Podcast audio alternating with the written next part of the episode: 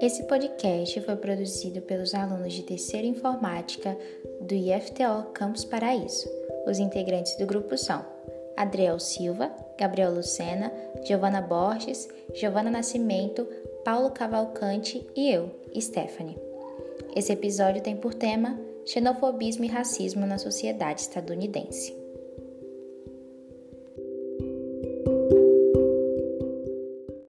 Na semana passada, um homem abriu fogo em três spas na cidade de Atlanta, matando oito pessoas, das quais seis são mulheres asiáticas. Embora o ataque ainda não tenha sido configurado como crime de ódio, tudo leva a crer que seja o caso. E a perspectiva histórica nos ensina que a violência proveniente da xenofobia não é algo novo nos Estados Unidos.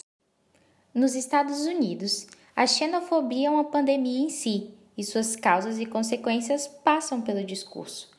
Quem afirma isso é a professora de psicologia da Universidade de Santa Clara, Sherry Wang.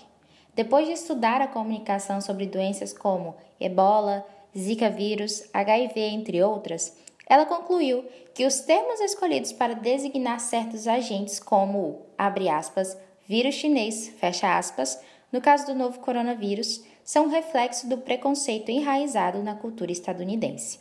Para Wang, toda essa convulsão social está alicerçada sobre a supremacia branca que se veste de patriotismo.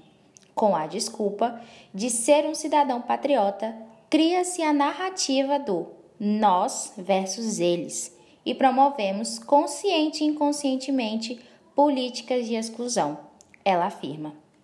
Como dita na reportagem no começo desse podcast, há uma semana um homem branco assassinou oito pessoas na cidade de Atlanta. Seis das vítimas são mulheres asiáticas, duas mulheres de ascendência chinesa e quatro sul-coreanas, o que indica que tenha se tratado de um crime de ódio. Esse cruel ataque em Atlanta, no estado da Geórgia, escancarou a realidade de preconceito vivida por muitos imigrantes e descendentes de asiáticos há mais de um século nos Estados Unidos. Uma pesquisa conduzida pelo jornal USA Today mostrou que 17% dos asiáticos americanos entrevistados afirmam ter sofrido algum tipo de importunação física, verbal ou sexual. No ano passado, essa margem era de 11%.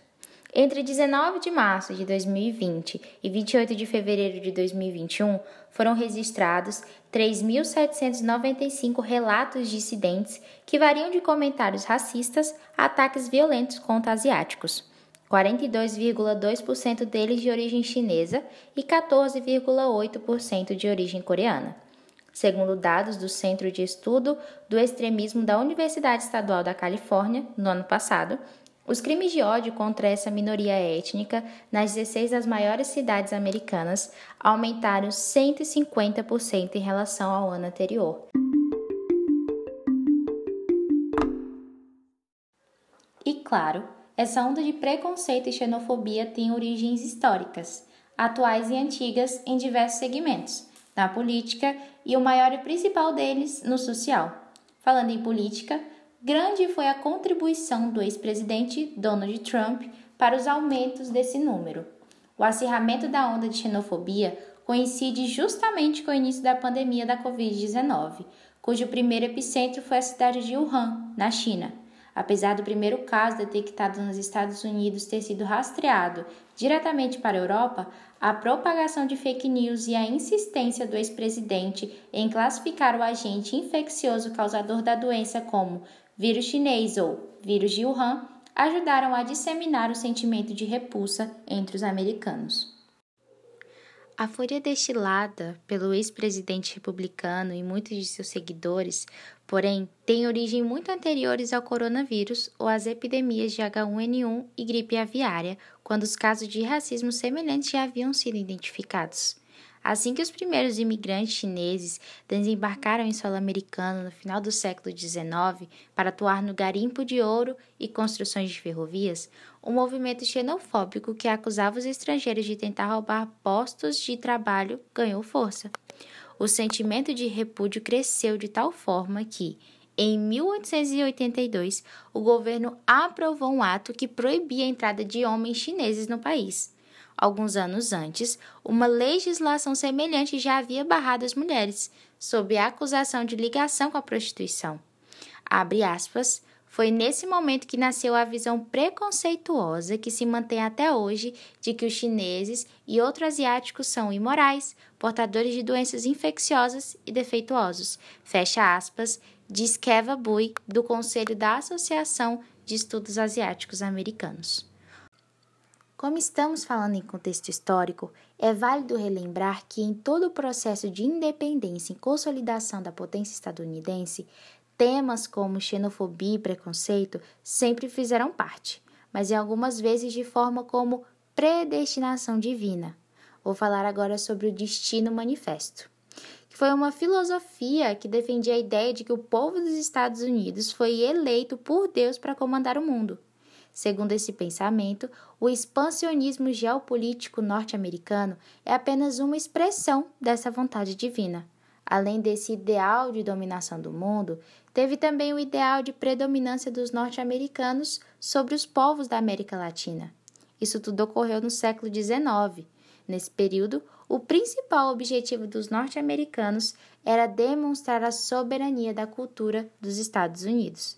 A intenção principal dos norte-americanos era afirmar que o país seria o melhor do mundo com os melhores e mais preparados indivíduos. Se esse país fosse uma pessoa, eu a chamaria de narcisista.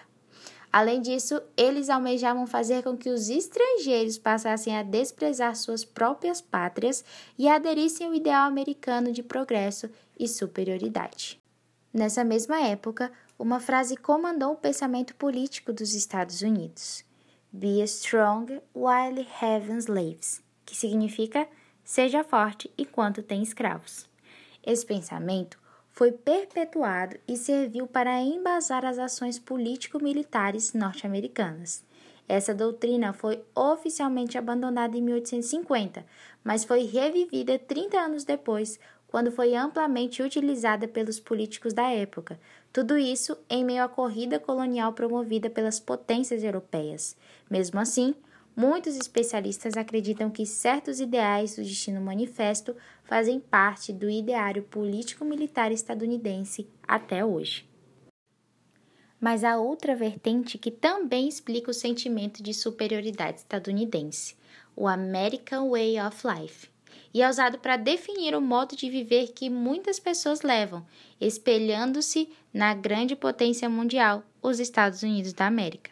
A origem desse termo se dá no forte nacionalismo que envolveu o período da Guerra Fria, na qual as potências, Estados Unidos e União Soviética, se envolveram em um embate ideológico, procurando estabelecer conceitos de melhor e mais avançada nação como referência para o restante do mundo. O reflexo desse embate de ideologias ocasionou em um estilo de vida liberal e na busca desenfreada pelo consumo, com o cidadão tentando de todas as maneiras pertencer a esse sistema que é alimentado pela circulação de dinheiro e mercadorias. O American Way of Life fez parte de uma ideologia maior pautada no americanismo, na ideologia de superioridade estadunidense nos campos dos direitos individuais, no resplendor de sua democracia, no progressivismo e na capacidade criativa do homem americano.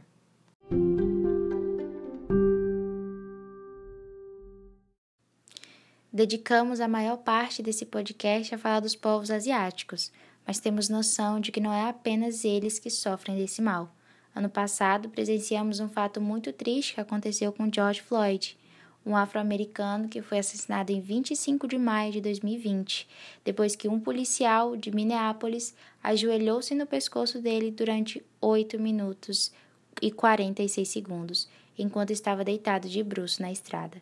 Os policiais que estavam ao lado ajudaram a conter Floyd, enquanto um policial apenas observava.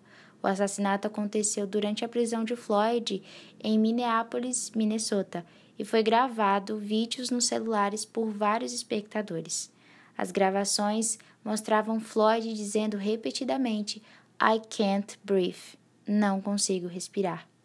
Essas imagens e vídeos foram divulgados nas plataformas de redes sociais e transmitidas pelos meios de comunicação no mundo inteiro.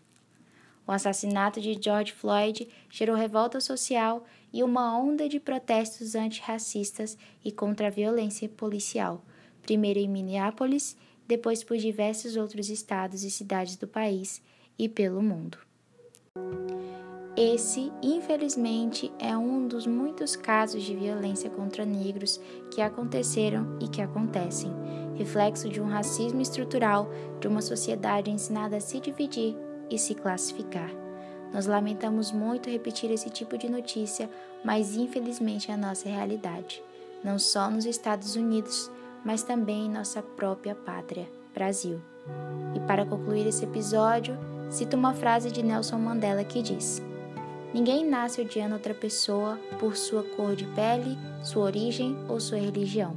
As pessoas podem aprender a odiar, e se podem aprender a odiar, pode-se ensiná-las a aprender a amar. O amor chega mais naturalmente ao coração humano que o contrário.